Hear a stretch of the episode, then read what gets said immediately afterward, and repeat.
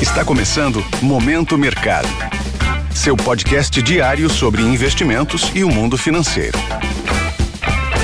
Muito bom dia para você ligado no Momento Mercado. Eu sou Tailão Oliveira e bora para mais um episódio desse podcast que te informa e te atualiza sobre o mercado financeiro. Hoje vou falar sobre o fechamento do dia 6 de janeiro, sexta-feira.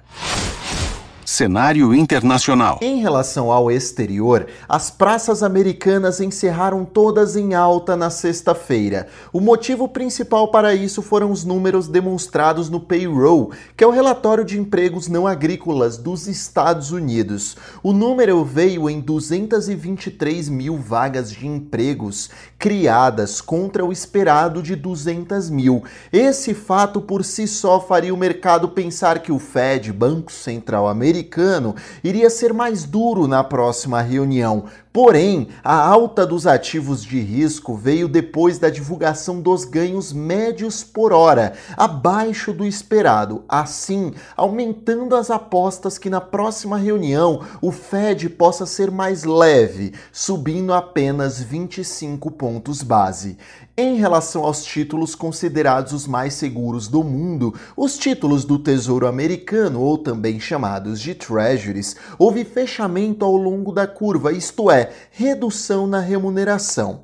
O índice DXY, que mede o desempenho do dólar ante seis moedas fortes, apresentou enfraquecimento. Isso pode ser explicado pela menor expectativa de um Banco Central americano reduzindo o passo em relação ao aumento de juro na próxima reunião, o que reduz a atratividade da renda fixa americana, atraindo menos dólares para lá.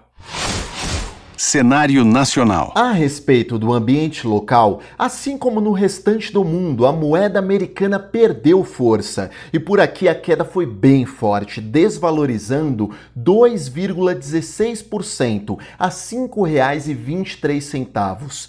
Esse movimento pode ser explicado pelo maior apaziguamento político, um alinhamento no discurso do governo, principalmente após a primeira reunião ministerial ocorrida na própria sexta-feira.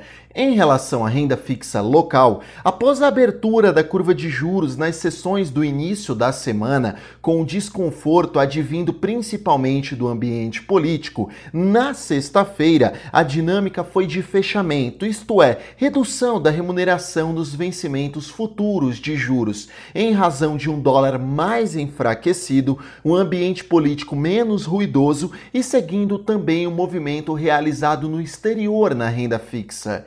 Sobre a bolsa, o Ibov acompanhou seus pares externos e fechou em alta, porém ao longo da semana ainda encerrou no negativo, em 0,70%. A expectativa de um Banco Central americano subindo menos juro do que se esperava anteriormente, naturalmente traz mais força aos ativos de risco. De forma geral, as blue chips, empresas de grande capitalização e com maior peso na composição do índice, índice, a exemplo de Vale e bancos, apresentaram alta. A exceção foi Petrobras, que fechou no negativo pontos de atenção. Olha só, em relação ao exterior, a agenda está morna. No cenário local será divulgado o boletim Fox, com as principais projeções do mercado. Sobre o fechamento das bolsas asiáticas, houve majoritariamente um tom positivo. Europa até este momento se encontra também em alta, assim como os futuros das bolsas americanas.